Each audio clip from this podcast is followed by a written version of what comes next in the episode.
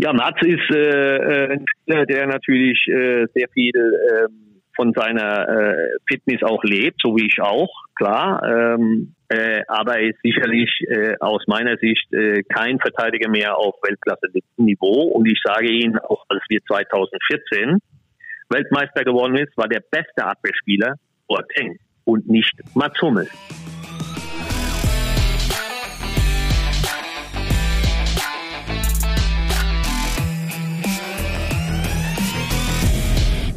Die Dortmund-Woche. Eigentlich eine Woche ohne ein aktuelles BVB-Spiel, aber ähm, so ganz lässt einen der BVB ja doch nicht los, denn ähm, es hat sich einiges getan. Es haben sich mehrere Leute zu Wort gemeldet. Äh, die haben eines gemein, es sind alles ehemalige Borussen, es sind alles ehemalige verdiente Borussen und die haben ganz interessante Sachen gesagt, aber dazu kommen wir später mehr. Zunächst mal ähm, rufe ich, ähm, wie heißt das so schön, Frage an Radio Erivan. Also für diesen Witz müsste man nicht nur im Doppelpass ins Phrasenschwein einzahlen müssen, der ist ein bisschen abgegriffen, aber heute kann ich ihn mir nicht verkneifen, denn wir haben tatsächlich einen Mann in Erivan. Hallo Patrick Berger. Hallo aus Erivan, Olli aus der Hauptstadt von Armenien. Wunderschönes Wetter draußen. Es ist zwar kühl, 10, 11 Grad, aber die Sonne ja, ist draußen. Und gestern war ich hier beim Spiel der deutschen Mannschaft und wirklich eine wunderschöne Stadt. Das kann ich mir gut aus vorstellen. Und ähm, ich meine, das ist ja das Schöne am Fußball. Man kommt manchmal in Städte und Länder, ähm, die man nicht unbedingt besuchen würde. Also da gibt's keine Pauschalreisen hin. Armenien, ich könnte mir vorstellen, Land mit einer ganz alten Kultur, mit einer sehr interessanten Geschichte.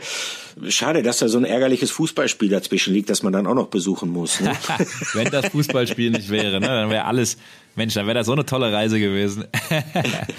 Nein, aber wirklich, ist, ist, ist eine Reiseempfehlung, äh, wirklich ein wunderbares Land, sehr, sehr tolle Menschen, sehr gastfreundlich, sehr, sehr, sehr offen. Ähm, und ja, überhaupt diese, diese Mischung aus äh, einerseits sozialistischen Bauten hat ja zur Sowjetunion gehört und äh, früher und trotzdem dieses Orientalische, die verstehen sich ja doch ein bisschen mehr auch als, als Asiaten. Also das ist schon mhm.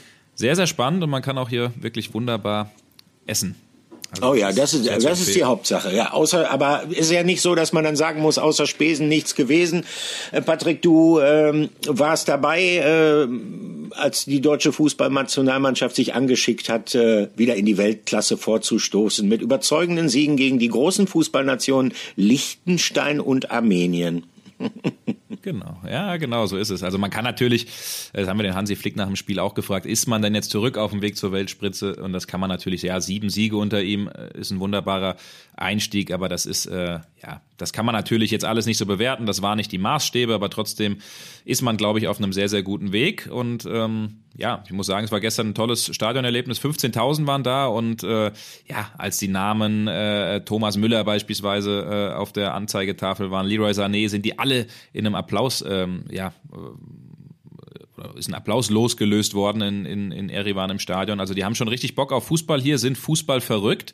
Und der lauteste Applaus, der, das könnt ihr euch denken, du auch, Olli, der war bei einem Spieler, der auf armenischer Seite ist. Wer könnte das gewesen sein? Ja, das kann ich mir vorstellen. Ich habe äh, einen leisen Verdacht. Ich muss auch gestehen, ich kenne nicht sonderlich viele armenische Fußballer. Es dürfte sich um Henrik Mikitarian handeln. Liege ich damit falsch? Ja, genau. Nee, absolut richtig. Also das ist der große Star, das ist der Nationalheld hier äh, hat er über, also ist Rekordspieler, vor allen Dingen was die Tore angeht, aber auch äh, auf dem Weg dahin äh, von den Spielen her, der Rekordspieler zu werden. Also geht jetzt auf die 100 Spiele hin mit Armenien. Ja, und wirklich ein, ein toller, toller Typ. Du kennst ihn ja auch noch. Er hat gestern ähm, ja. den Ehrentreffer erzielt. Ich habe äh, dann hinterher noch den Arthur Abraham, den Boxer, äh, getroffen, der ja in Erevan groß geworden ist und äh, mittlerweile in Hamburg wohnt. Er hat auch gesagt, ey, richtig cool, dass der Henrik noch getroffen hat, dass wir unseren Ehrentreffer bekommen haben. Aber Henrik Mikitarian, den durfte ich vor dem Spiel sprechen, äh, im exklusiven Interview alles nachzulesen auf sport1.de und in der App. Und äh, ich muss sagen, Olli, wirklich ein ganz, ganz feiner Mensch. Ne? Der ist schon so viel rumgekommen, hat so viel Geld verdient, hat so viel gesehen, bei so viel großen Vereinen gespielt und trotzdem sehr zuvorkommen, sehr, sehr höflich, stellt Rückfragen, interessiert sich auch wirklich für, für die Person, die Interviews führt, die dahinter steckt. Also so habe ich ihn wahrgenommen, aber du kennst ihn auch ein bisschen besser. Wie hast du den zwischen 2013 und 2016 wahrgenommen, Olli? Also im Prinzip habe ich ihn ähnlich wahrgenommen. Ähm, mich hat damals sehr beeindruckt. Er kam ja von äh, Schachtjor Donetsk zum BVB und er hat regelrecht äh, um diesen Wechsel nach Dortmund gekämpft. Ähm, er wollte unbedingt zum BVB kommen, hat dafür auch alle Hebel in Bewegung gesetzt. Dann gab es Schwierigkeiten. Es musste eine zweigleisige Verhandlung geführt werden von seitens des BVB, einmal mit Schachtjor Donetsk und dann aber gleichzeitig auch mit dem armenischen Verband. Ähm, das sah so ein bisschen aus wie wie ein gordischer Knoten und den zu durchschlagen, das war nicht so leicht. Und es ist unter anderem dadurch gelungen, dass äh, Mino Raiola, ähm, den wir ja später auch in Bezug auf andere Spieler, andere Dortmunder Spieler kennengelernt haben, also Mino Raiola dem BVB da sehr große Hilfestellung geleistet hat. Das ist mir in Erinnerung geblieben. Und ansonsten ist mir in Erinnerung geblieben, ich habe damals auch ein Interview mit ihm geführt, ähm, was für ein feiner Mensch er ist. Und das ist jetzt wirklich alles andere als eine Floskel. Er ist sehr gebildet. Er ist jemand, der deutlich über den manchmal auch etwas begrenzten Horizont des Fußballs hinausschauen kann. Ähm, er hat mir einiges berichtet, auch von der, von der äh, historischen, kulturellen Entwicklung Armeniens. Also das weiß ich. Und äh, dann kann ich mich noch erinnern, dass er damals, als er zum BVB kam, äh, zunächst durchaus Anfangsschwierigkeiten hatten. Aber äh, das war auch in einer Saison, wo nicht viel ging in Schwarz-Gelb. Das war das letzte Jahr von Jürgen Klopp, kann ich mich noch gut dran erinnern. Ähm, die Mannschaft hatte Probleme, die stand ja bei Winterpause dann sogar auf dem Abstiegsplatz und ähm, er hatte es nicht so leicht, sich hier reinzufinden. Also das sind meine Eindrücke. Ich glaube, du hast auch über die alte Zeit in Dortmund mit ihm geredet, ne? Absolut. Also deswegen, ich kann das wirklich jedem Fan empfehlen, weil er viele tolle Sachen sagt und weil er äh, vor allen Dingen auch sagt, äh, für ihn war ausschlaggebend wirklich die Südtribüne. Also er hat gesagt, äh, einer, einmal hat er 2012 war das äh, mit Donetsk äh, im, in der Champions League in Dortmund gespielt und er war so begeistert und hat wirklich Mino Raiola angerufen und hat gesagt, ey, ich möchte bei diesem Verein spielen, diese Fans sind unglaublich, ich will unbedingt in die Bundesliga und am liebsten zum BVB. Und ein paar äh, Monate später hat der BVB dann wirklich Interesse bekundet und er hat gesagt, ich habe gedacht, ich falle aus allen Wolken, dass das jetzt wirklich wahr wird. Ja, und dann ist der Wechsel eben erfolgt. Du sagst, es ist eine schwierige Anfangssaison, aber dann eine unglaublich starke äh, zweite Saison ist ja auch zum Bundesligaspieler in Deutschland des Jahres gewählt worden, äh, zum Fußballer des Jahres. Ähm, ja, weil er da eben richtig Gas gegeben hat und für eine, äh, ja, für, für eine tolle Leistung auch, auch gesorgt hat.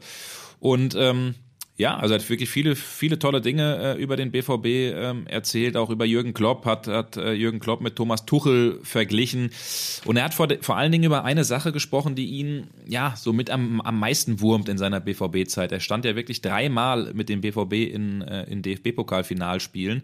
Äh, zweimal gegen die Bayern, einmal gegen Wolfsburg. Er hat alle verloren und das ist so das Ding, was ihn am meisten wurmt. Und Ihm wurde ja damals vorgeworfen, als, als Führungsspieler den Elfmeter gegen die Bayern äh, im Elfmeterschießen im Finale 2016 nicht genommen zu haben. Äh, und da hat er ja, klar gesagt, das wäre wahrscheinlich ein Fehler, der ihm heute nicht mehr passieren würde. Den würde er auf jeden Fall nehmen. Aber damals hat er sich eben ja nicht in der Lage gefühlt, dieses Ding zu schießen und wollte damit anderen äh, sozusagen dann die Chance geben und den Verein oder der Mannschaft damit helfen. Aber heutzutage ist er gereift und wird sagen, das wird ihm nicht mehr passieren. Aber wer weiß, ob, wenn das Ding überhaupt reingegangen wäre, ob das, ob das eine andere Wendung genommen ja, hat. Nett, au, aber nett ausgedrückt. Er wollte anderen die Chance geben. Tatsächlich ist es so, ich war damals in Berlin bei dem Finale.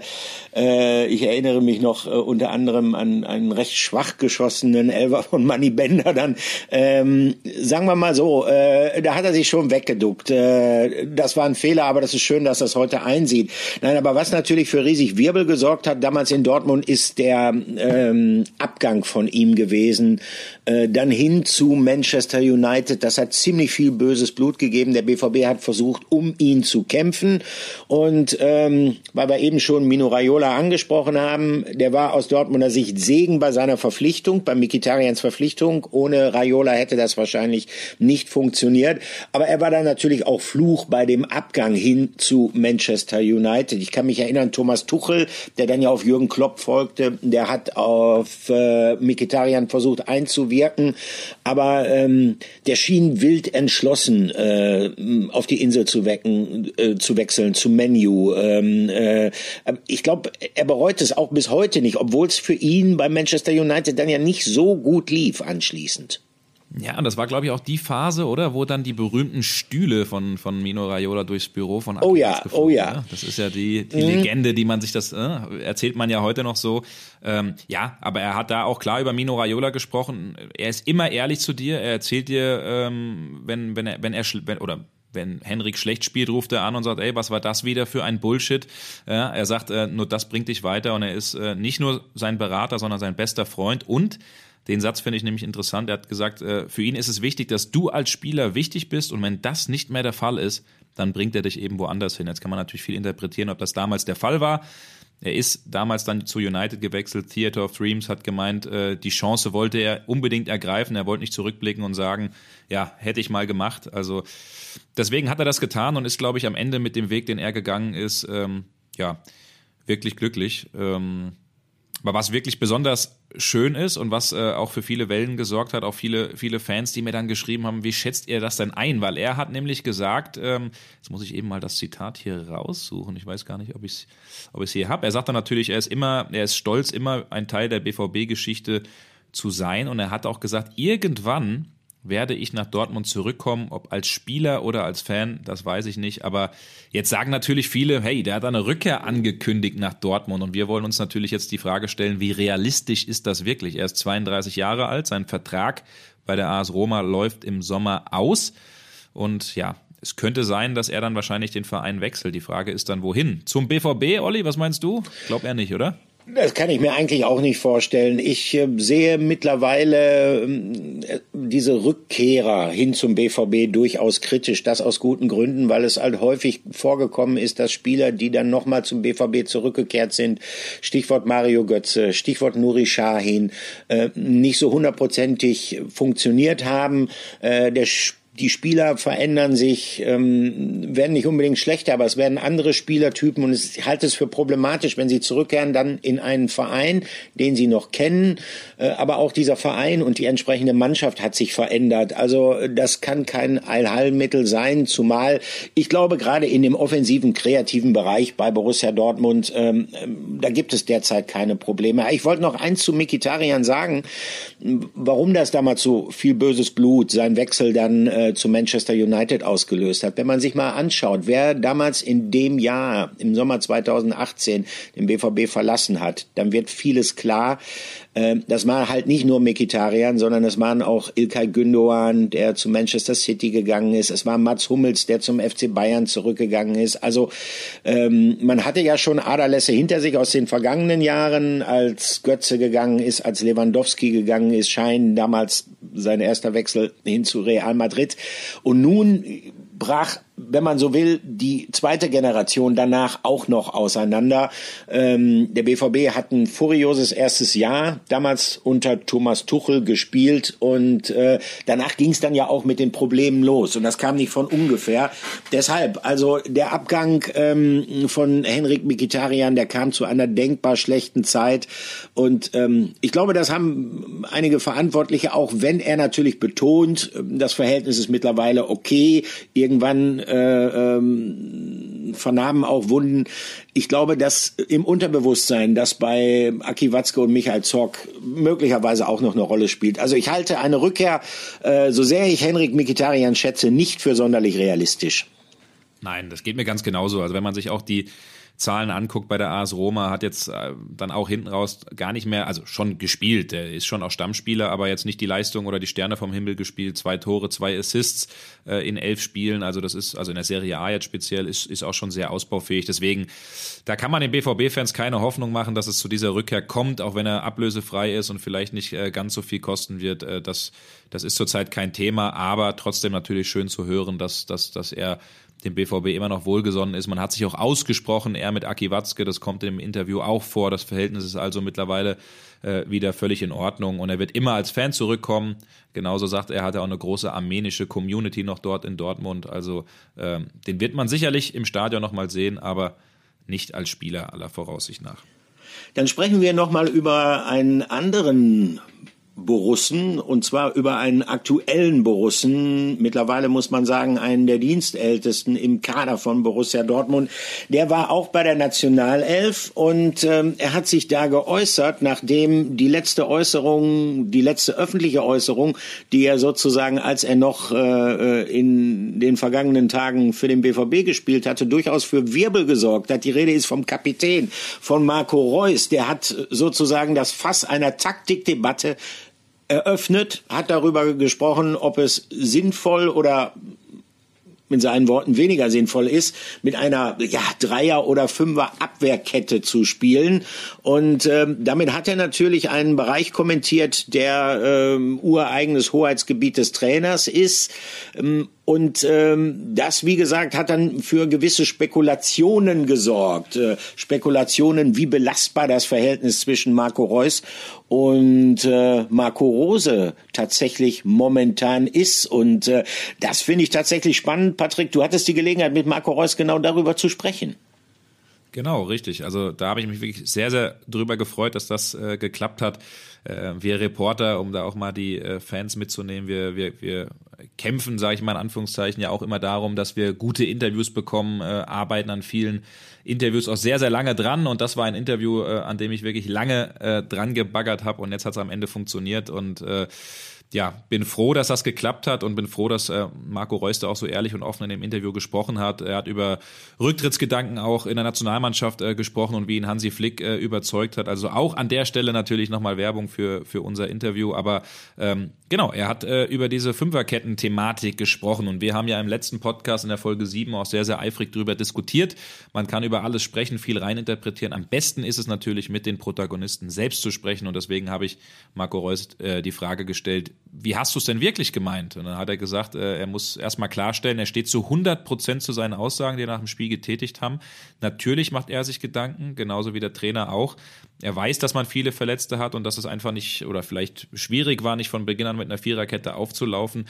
Ähm, aber er hat das einfach, äh, ja, ein bisschen auch auf, ja, was ich will nicht sagen, auf die Emotionen geschoben, aber er sagt schon, du verlierst ein Spiel am, am, am, äh, am Abend, weißt, die Bayern gewinnen vorher, die Konkurrenz gewinnt vorher, du nimmst dir viel vor, dann bist du irgendwie auf 180 und deswegen hat er sich eben zu diesem Satz hinreißen lassen, der aber keine Kritik am Trainer gewesen sein soll. Mitnichten hat er gesagt, sondern der einfach Fakt ist, er ist weiterhin der Meinung, dass es in diesem System nicht funktioniert, dass, er, dass das nicht gut zum BVB passt. Und er war der Meinung, es wird immer wieder äh, medial auch gefordert, dass wir uns äußern sollen, dass wir ehrlich sein sollen, offen sein sollen. Und dann tun wir was und sagen etwas, was nicht nur aus Plattitüden besteht. Dann sagt er, wird uns wieder ja eine Trainerdiskussion angehängt. Also er hat nochmal klargestellt, zwischen mich und Marco Rose passt kein Blatt Papier. Wir hatten von Anfang an ein sehr offenes und gutes Vertrauensverhältnis und Marco hat bis hierhin hervorragende Arbeit geleistet und wird das auch in Zukunft tun. Also da gibt's ganz klar Rückendeckung von Marco Reus am Trainer Marco Rose. Und damit könnte man fast meinen, ist die, ist die Diskussion beendet, oder? Die Diskussion ist weiter, Olli. Ja, ich würde nicht sagen, dass sie beendet ist, weil es natürlich eine sehr interessante inhaltliche Diskussion ist. Ähm, das Klar. Problem ist immer, und da hat Marco Reus, finde ich, nicht unrecht, dass äh, wenn ein Spieler sich mal äußert zu solchen Themen, dass daraus dann teilweise sehr weitgehende Rückschlüsse gezogen werden. Also Rückschlüsse, oh, ist der Reus nicht einverstanden mit dem Trainer? Warum kritisiert er denn öffentlich? Äh, man muss einfach mal sachlich über Fach Probleme sprechen. Und ähm, wenn man das Interview, was Marco Reus nach dem Leipzig-Spiel gesehen und gehört hat, dann weiß man auch sehr genau, dass diese Aussage, die dann häufig herausgelöst worden ist, eingebettet in Kritik an der Mannschaft gewesen ist, an Kritik sicherlich an den Mitspielern. Das ist äh, das gute Recht und auch vielleicht sogar die Pflicht eines Kapitäns, das zu tun, etwas zu sagen, wenn er der Meinung ist, hier läuft etwas nicht richtig. Und es hatte natürlich auch starke selbstkritische Züge, weil es gab ja auch diese Reaktionen darauf, der soll sich mal an seine eigene Nase fassen, der soll sich mal um seine eigene, in dem Fall schlechte Leistung äh, äh, kümmern. Hat er. Das muss man auch immer dabei sagen. Hat er gesagt, es war kein gutes Spiel, auch von mir nicht. Also, aber wir können, äh, sagen wir mal, dieses Thema äh, weiterhin im Auge behalten. Ich persönlich, das habe ich ja letzte Woche gesagt, bin kein Freund äh, davon, mit drei Innenverteidigern zu spielen. Ähm, die personelle Situation vom BVB war damals angespannt. Wollen wir hoffen, dass die sich bessert äh, im Hinblick auf die kommenden Aufgaben, die dann ja auch anstehen. Ähm, gegen den VfB Stuttgart. Am Samstag nächste Woche dann in der Champions League das ganz wichtige Spiel bei, bei Sporting Lissabon, wo es ja auf den direkten Vergleich ankommen wird. Ähm, aber dieses Thema Abwehrverhalten und dieses Thema Innenverteidiger, das lässt uns nicht los. Und ähm, diesmal, und darüber freue ich mich ganz besonders, ist es uns gelungen, beziehungsweise man soll sich nicht mit fremden Federn schmücken, äh, unserem Kollegen Florian Plettenberg ist es gelungen. Das ist ja eigentlich äh, der Sport 1 Chefreporter, der sich um Bayern München kümmert. Äh, aber der hat mit jemandem gesprochen, der auch eine Bayern-Vergangenheit hat. Äh, darüber sehen wir jetzt geflissentlich mal weg. Aber der natürlich natürlich zu einem der ganz großen der Dortmunder Vereinshistorie gehört. Dem ist es gelungen, mit Jürgen Kohler zu sprechen. Und tatsächlich hat er mit ihm über die Abwehrprobleme vom Borussia Dortmund gesprochen. Da kann man sicherlich gespannt sein und ähm, deshalb Bühne frei für unser Interview der Woche. Hallo Florian. Servus, Herr Kohler. Freut mich, dass Sie hier dabei sind. Jetzt nicht in der Bayernwoche, wo ich Sie ja auch schon äh, interviewen durfte, sondern jetzt machen wir einen kleinen Absprecher zum Kollegen Patrick in seine Dortmund-Woche, denn hier geht es um den BVB. Und da gibt es eigentlich fast gar keinen besseren Gesprächspartner als Sie. Sie haben 250 Pflichtspiele gemacht für die Borussen, 18 Tore, 13 Assists, gar nicht so schlecht für einen Verteidiger. Und Sie sind natürlich Champions League-Sieger geworden. Sie waren Europameister, Weltmeister, Deutscher Meister. Also Sie haben einiges auf dem Buckel. So, und jetzt ist was passiert in dieser Woche. Karl-Heinz Rummenigge, der hat wieder ein bisschen gestänkert und hat gesagt, eigentlich kann man schon die Meisterschaftsschale entstauben, weil das gibt nichts mehr mit den, mit den Borussen. Ist das äh, arrogant? Regt sich der Dortmund-Fan wirklich über einen Karl-Heinz Rummenigge mit solchen Aussagen auf? Nee, arrogant ist es nicht. Das zeugt einfach von Selbstvertrauen, das die Bayern besitzen. Wir sind mir Mentalität. So kann man es, glaube ich, am besten beschreiben.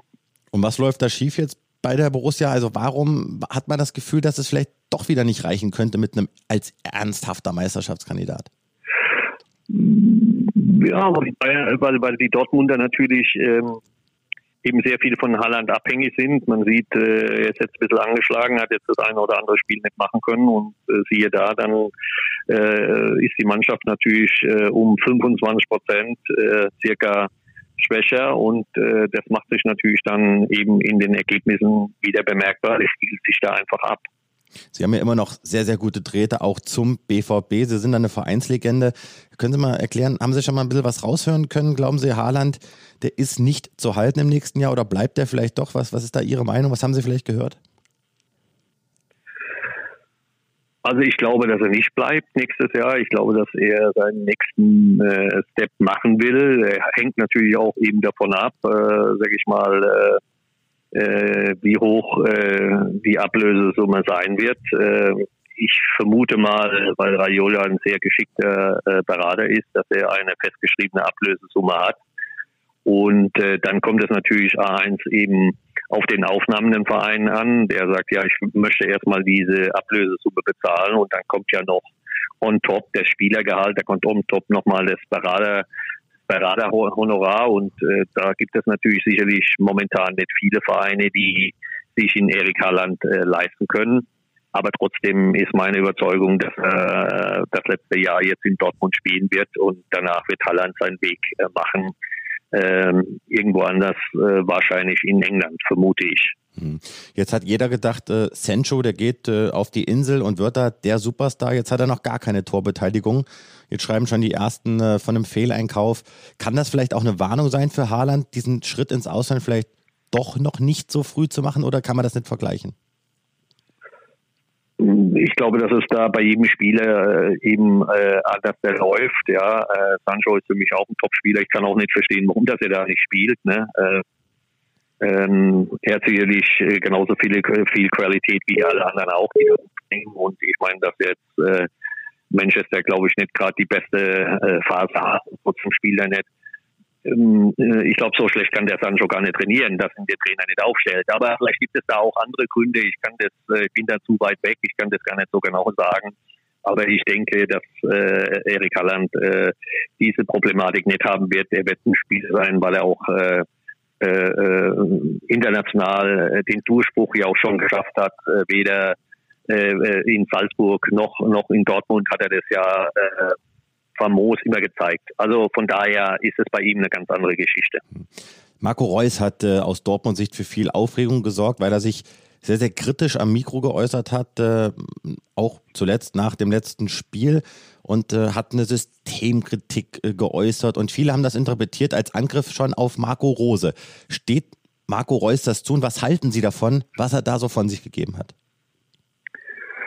Also zunächst finde ich immer gut, wenn äh, Führungsspieler äh, äh, sich Gedanken machen, warum äh, das ein oder andere nicht funktioniert. Äh, nur ich glaube, dass sich jeder Spieler mal selbst an die Nase langen sollte.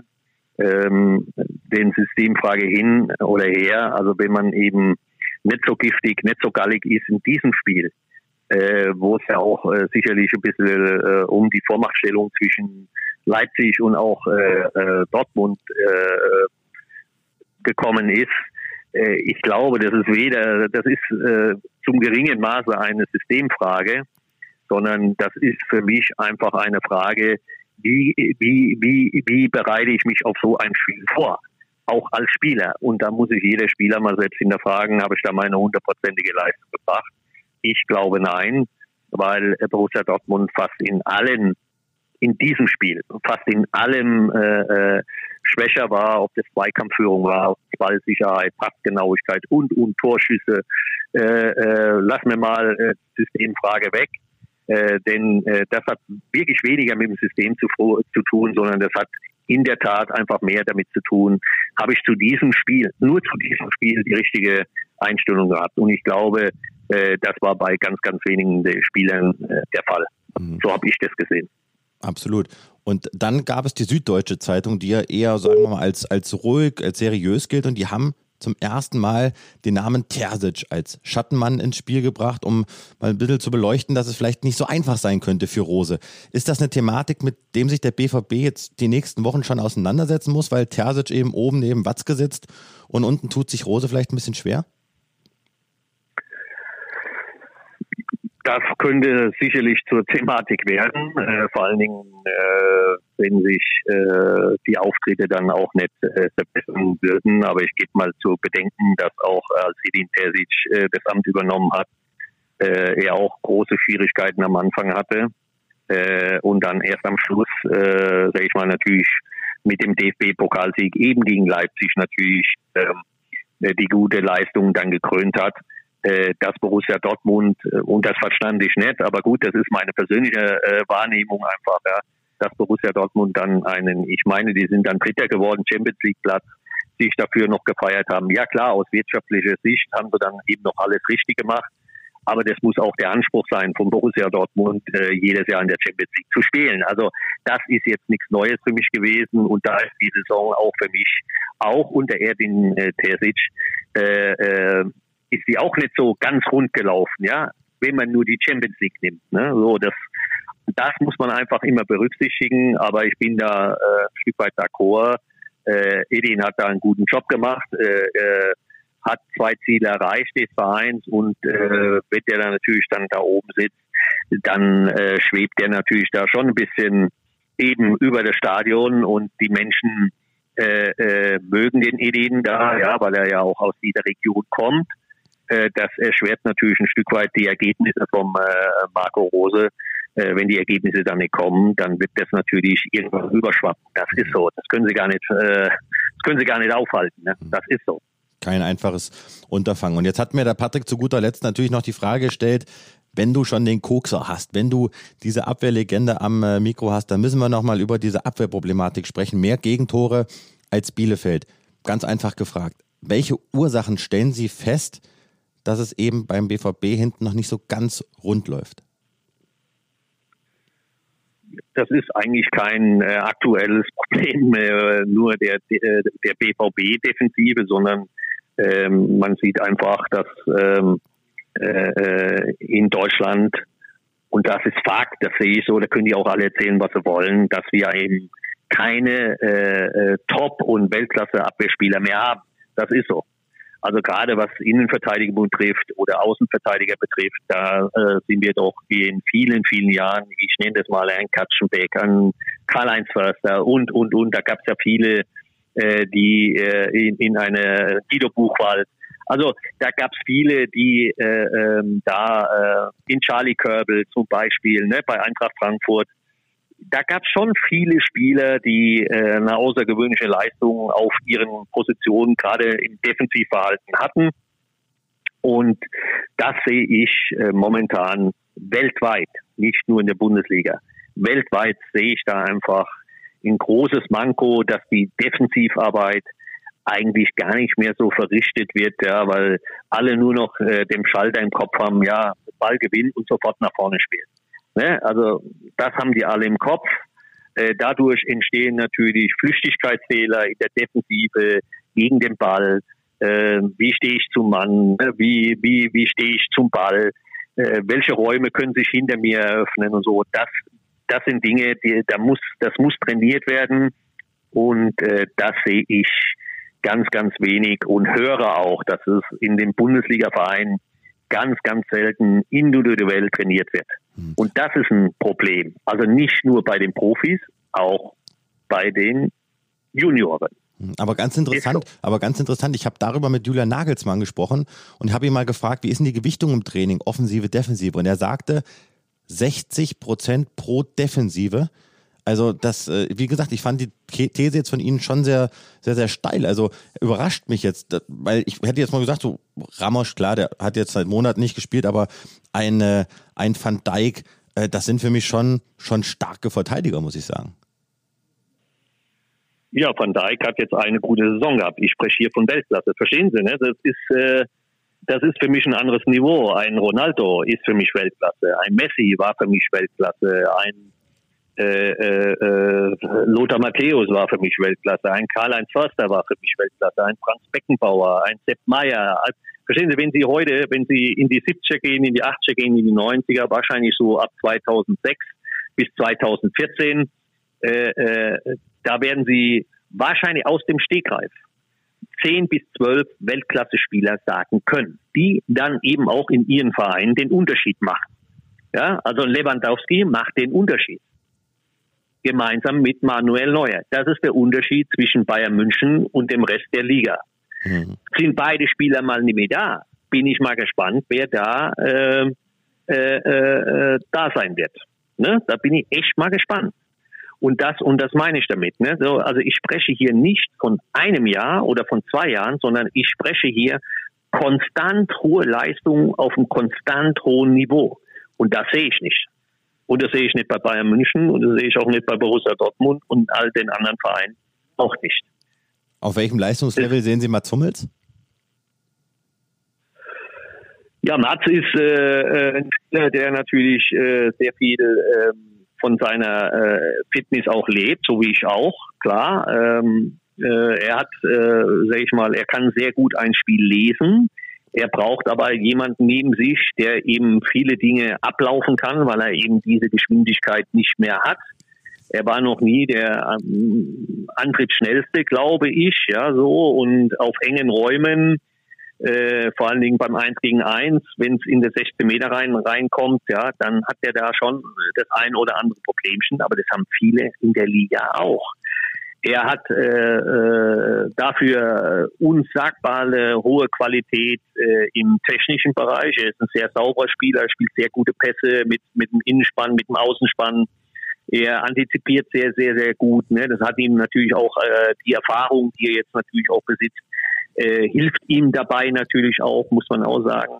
Äh, aber er ist sicherlich äh, aus meiner Sicht äh, kein Verteidiger mehr auf Weltklasse-Niveau. Und ich sage Ihnen, auch als wir 2014 Weltmeister geworden ist, war der beste Abwehrspieler Boateng und nicht Mats Hummels. Hm. Gestatten Sie mir dazu aber noch eine Frage, weil wir nähern uns auch dem Ende dieses äh, sehr, sehr offenen Gesprächs, Herr Kohler. Dafür nochmal vielen, vielen Dank. Jetzt gibt es ja die Diskussion, Hummels, äh, er spielt im Grunde genommen beim BVB. Beim DFB sagte Hansi, hm, da ist er vielleicht noch nicht so richtig fit. Dann ist offiziell begründet immer wieder diese Knieprobleme, Patellasehnenprobleme. Mhm. Jetzt hat er bei der vergangenen Länderspielreise wieder keine Rolle gespielt. Ist das eine, eine Scheindiskussion, die Hummels zusammen mit Flick führt? Also glauben Sie, dass Hummels überhaupt noch mal eine Rolle spielt in der Nationalmannschaft? Ja, das glaube ich schon, wenn, wenn Mats seine, seine Leistung bringt und wenn er wieder bei 100 Prozent ist und er ist körperlich wieder in einem äh, Top-Zustand, äh, dann ist er sicherlich ein Spieler, der dieser jungen deutschen Mannschaft weiterhelfen kann. Aber er braucht natürlich nebendran eben Spieler, die, äh, und das war bei mir genauso, ja, bei mir war dann auch äh, eben äh, Julio Cesar, ja, der dann eben auch, äh, sag ich mal, alles, was äh, länger war als äh, 30 Meter, äh, äh, Sprint, meine ich jetzt, ja, äh, war der Julio Cesar ganz, ganz ein wichtiger Bestandteil auch von mir. Ja, so auf die ersten Meter war ich mit Sicherheit einer der schnellsten Abwehrspieler, die es überhaupt gab. Hat nie so ausgesehen, aber äh, ich kenne ja meine Werte und ich sehe ja auch die Werte, was äh, heute der Bundesliga äh, Topwert ist. Und ich sage Ihnen, ich bin da nicht weit weg davon gewesen. Auf die ersten 10 Meter, 20 Meter, 30 Meter. Da gab es nicht viele Spieler, die mir davon gelaufen sind. Gab es nicht. Hm. Müsste man mal nachchecken. Es gab aber auch einen anderen Spieler, gebe ich, gebe ich Ihnen ein Beispiel, äh, äh, zum Beispiel Stefan Reuter, der ja auch brutal schnell war. äh, der war ja auch ein Pfeil oder ein, ein Andreas Thom. Ne?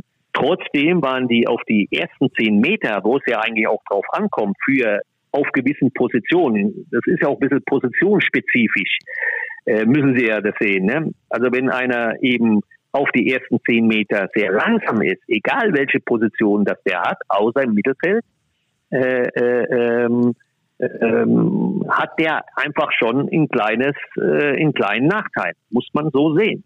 Hm. Ja, im 16 Meter Raum entscheiden Fußspitzen, hm. wirklich Fußspitzen. Siehe 1988, als Van Basten die Fußspitze schneller war als ich beim Halbfinale äh, gegen äh, Holland in Hamburg. Verstehen Sie? Und das sind so Themen, äh, äh das muss man einfach wissen. Und äh, ja, äh, alle reden immer, äh, sage ich mal, äh, äh, davon, dass wir äh, Spieler individueller ausbilden. Das sage ich schon seit 15 Jahren. Und man wird belächelt. Aber das ist so. Denn äh, die Unterschiedsspieler, sind immer diese individuellen. Wir haben heute oder in den letzten 10, 15 Jahren sehr viel im System gedacht. War ja auch gut. Wir haben ja auch viele gute Entwicklungen gehabt. Aber es war nicht alles richtig. Und so ist es heute auch. Also diese Mischung macht es ganz einfach. Ne? So äh, äh, Spieler ähm, äh, was mit an die Hand zu geben. Also viele nennen das ja Matchplan. Aber auch Spieler äh, einfach zu zeigen, da habt ihr einfach noch viel, viel mehr äh, Potenzial, äh, wo ihr euch verbessern könnt. Und ich sage Ihnen, das sind auf die ersten Meter. Das ist so. Warum ist so ein äh, Salah äh, brutal? Weil der eben auf die ersten zehn Meter, der hat eine Rakete im Arsch. Dasselbe ist Manet. Ja, dasselbe ist Haaland. Trotz seiner Größe bin ich mir ziemlich sicher, dass der die äh, 30 Meter mit Sicherheit äh, um die drei 9, 3, 8, irgendwo wird der sich eintaxieren, ne? Auf 30. Und das ist schon brutal schnell. Also ich auf jeden Fall nicht. Äh, ich bin nicht in der. Ich, ich war ja, kein also langsamer, aber, aber, aber, die 3, die, die 8 mache ich nicht. Äh, eine Personalie noch, äh, Herr Kohler, Nico Schlotterbeck. Den habe ich zuletzt live gesehen. Freiburg gegen Bayern. Brutal. Also muss ich echt sagen, das war einer der stärksten Innenverteidiger, die ich seit langem in der Allianz Arena habe hab spielen sehen. Ist das einer, den die Dortmunder sich vielleicht schnappen? Könnte sein, dass ich bin mir ziemlich sicher, dass die Bayern den ganz genau beobachten werden, wenn er vor allen Dingen da äh, gerade auch gegen Bayern München ähm, äh, so eine tolle Leistung abgeliefert hat. Äh, dann spricht es einfach dafür, dass die Bayern natürlich da auch so ein Auge auf so einen Spieler werfen werden. Ne? Denn das ist ja ein entwicklungsfähiger Spieler, ist ein junger Spieler. Also da ist, äh, ähm, sag ich mal, die Messe wahrscheinlich auch für Bayern München im Zusammenhang mit äh, Schlotterbeck äh, noch nicht gelesen, glaube ich, was Sie mir so jetzt erzählen. Also ich habe ihn jetzt persönlich noch nicht live gesehen. Ich kann das also aus meiner Sicht schwierig beurteilen. Aber wenn Sie mir das sagen ähm, und das Ergebnis zeigt das ja auch, äh, die Bayern haben sich ja lange, lange Zeit sehr, sehr schwer getan gegen Freiburg und äh, mit 2-1 gewonnen. Also das zeigt ja auch, dass irgendwo eine richtig gute äh, defensive Stabilität da sein muss. Und das äh, zeigt sich ja auch eben, das, das spiegelt sich auch in den Gegentoren. Ich glaube, Freiburg hatte die wenigsten Gegentor bis zu dem Zeitpunkt. Ich, wahrscheinlich haben sie es jetzt noch. Ich weiß es gar nicht. Mhm. Aber ich wollte eher auf die, auf die Dortmund hinaus, ob, da, ob das einer ist, wo sie sagen, der könnte Dortmund bereichern, vielleicht an der Seite von Mats Hummels. Darauf wollte ich eigentlich hinaus. ja, das, äh, aber Sie haben ja Allianz Arena ins Spiel gebracht, dann denke ich natürlich direkt an, an die Bayern. Aber wenn Dortmund äh, äh, äh, das genauso sieht, äh, wie Sie das eben beschrieben haben, in diesem Spiel. Und die Dortmunder scouten ja auch sehr gut. Das ist ja auch ein ganz großer Vorteil. Das muss man ja auch sagen, dass die Dortmunder in den letzten Jahren vor allen Dingen sehr, sehr gute junge Spieler geholt hat. Ähm, äh, da kann ich mir schon vorstellen, dass die Dortmunder da auch ein Auge auf den Spieler geworfen hat. Ne? Also äh, wie gesagt, ich habe ihn selbst äh, live noch nicht erleben können äh, werde das aber sicherlich mal nach, äh, nachschauen, ob es da irgendwann mal eine Möglichkeit gibt, dass ich ihn auch mal live sehe.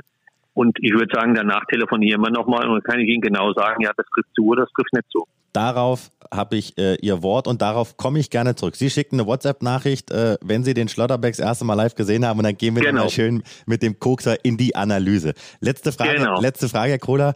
Was ist drin für den BVB in dieser Bundesliga-Saison?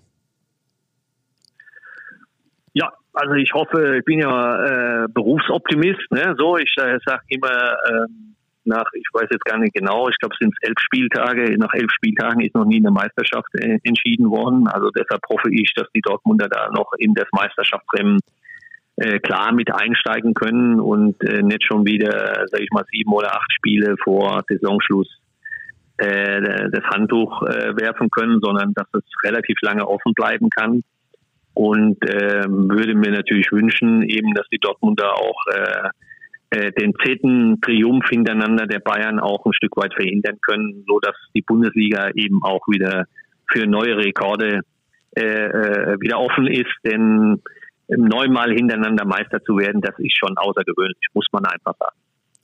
Herr Kohler, vielen, vielen Dank für Ihre Zeit, für dieses offene Gespräch. Ich wünsche Ihnen an dieser Stelle auch im Namen natürlich von Patrick alles Gute. Bleiben Sie gesund ja. und wie gesagt, bitte melden, wenn Sie dann den Kollegen Auf jeden Fall. das machen wir so. Also alles, okay. alles Gute, Herr Kohler. Vielen Dank. Ja, danke. Tschüss.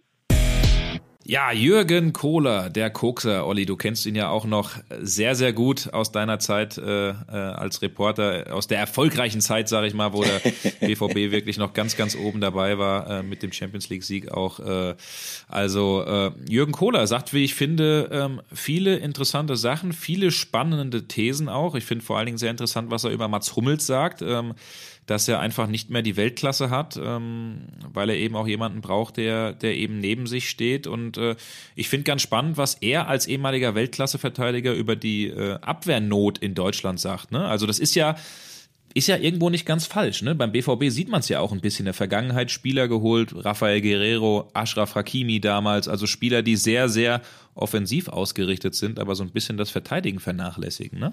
Es ist in der Tat so, dass ähm, die Transferpolitik von Borussia Dortmund ähm, über die wir ja auch schon viel gesprochen haben und meistens ähm, haben wir sie lobend erwähnt, dass die Transferpolitik von Borussia Dortmund ihren Schwerpunkt ähm, in den vergangenen Jahren doch eher auf offensive und kreative Spieler gelegt hat und dass äh, im Abwehrbereich es da nicht immer gelungen ist, gute Lösungen zu finden. Das ist ja auch der Grund gewesen, warum Mats Hummels zurückgeholt worden ist, weil man sich halt einen Führungsspieler gewünscht hat, weil man sich jemanden gewünscht hat, der äh, mit seiner natürlichen Autorität, mit seinem Charakter in der Lage ist, da ein bisschen ja voranzugehen, äh, die Abwehr zusammenzuhalten. Ähm, Mats Hummels ist jemand, der wenn wir ihn mal durchleuchten von seinen Veranlagungen her, was das Kopfballspiel angeht, was Zweikampfverhalten angeht, was äh, Passsicherheit im Spielaufbau angeht, sicherlich nach wie vor einer der komplettesten Innenverteidiger, den die Bundesliga zu bieten hat äh, und äh, da ähm, auch sicherlich immer noch einer der komplettesten Innenverteidiger. Das sage ich jetzt einfach mal so in ganz Europa. Fakt ist, natürlich hat er nicht mehr die Spritzigkeit, die er vor einigen Jahren mal mal gehabt hat. Aber auch da muss man differenzieren. Ich glaube gar nicht mal, dass er großartig langsamer geworden ist über die letzten Jahre. Ich glaube nur, dass es problematisch ist, weil nach Verletzungen äh, die Rekonvaleszenzzeit länger dauert. Ähm, er spielt äh, mit Knieproblemen. Er hat keine Vorbereitung in, in diesem Sommer gehabt. Und äh, da wird's halt problematisch. Und äh, die andere Problematik, die äußert sich halt auch darin, wenn du jemanden hast mit Mats Hummels äh, in der in der Zentrale, der sich in erster Linie als Aufbauspieler begreift und der spielt dann zusammen mit Manuel Akanji oder mit einem Emre Can, der jetzt auch nicht mehr ganz so taufrisch ist und hat dann auf den Außenverteidigerpositionen, wenn sie denn überhaupt mal spielen, jemanden mit Rafa Guerrero links, äh, der ist ja zurzeit auch wieder dabei, sich zurückzukämpfen, äh, die auch in erster Linie in der Vorwärtsbewegung ihre Fähigkeiten haben, dann hast du vielleicht manche Probleme bei, ich sag's mal, Konterdurchbrüchen. Und äh, das ist eine Problematik, die könnte man eventuell über Transfers lösen, hat Borussia Dortmund nicht geschafft. Man muss aber der Fairness halber sagen, der Markt gibt, also zumindest der nationale Markt, gibt momentan vielleicht auch nicht viel her. Und die richtigen internationalen Top-Innenverteidiger, schauen wir uns mal die großen Transfers von Innenverteidigern an. Van Dijk zum FC Liverpool, das ist utopisch, was da für Ablösesummen bezahlt werden. Selbst die Bayern haben für Lukas Hernandez eine horrende Ablösesumme zahlen müssen. Upamecano, da hatte der BVB keine Chance. Also es sind zurzeit nicht so viel Top-Innenverteidiger auf dem Markt und da wären wir natürlich bei der durchaus berechtigten Krieg von Jürgen Kohler. Wo ist da die Ausbildung in Bezug auf Innenverteidiger, in Bezug auf Abwehrspieler? Da sind sicherlich auch in den Nachwuchsleistungszentren in Deutschland, finde ich, ein paar falsche Schwerpunkte in den letzten Jahren gesetzt worden. Ja, auf jeden Fall ein spannendes Thema, über das sich weiterhin diskutieren lässt, über das wir ein Auge natürlich drauf setzen. Ich bin sicher, der DFB wird auch ein Auge längst auf das Thema gesetzt haben und sich sicherlich auch die Meinung von Jürgen Kohler anhören und bewerten. Also viele spannende Sachen. Ein sehr, sehr spannendes Interview, was der Kollege Florian Plettenberg geführt hat. Vielen Dank auch da nochmal. An der Stelle wollen wir die Chance auch nutzen, auf unseren Podcast Meine Bayern-Woche zu verweisen.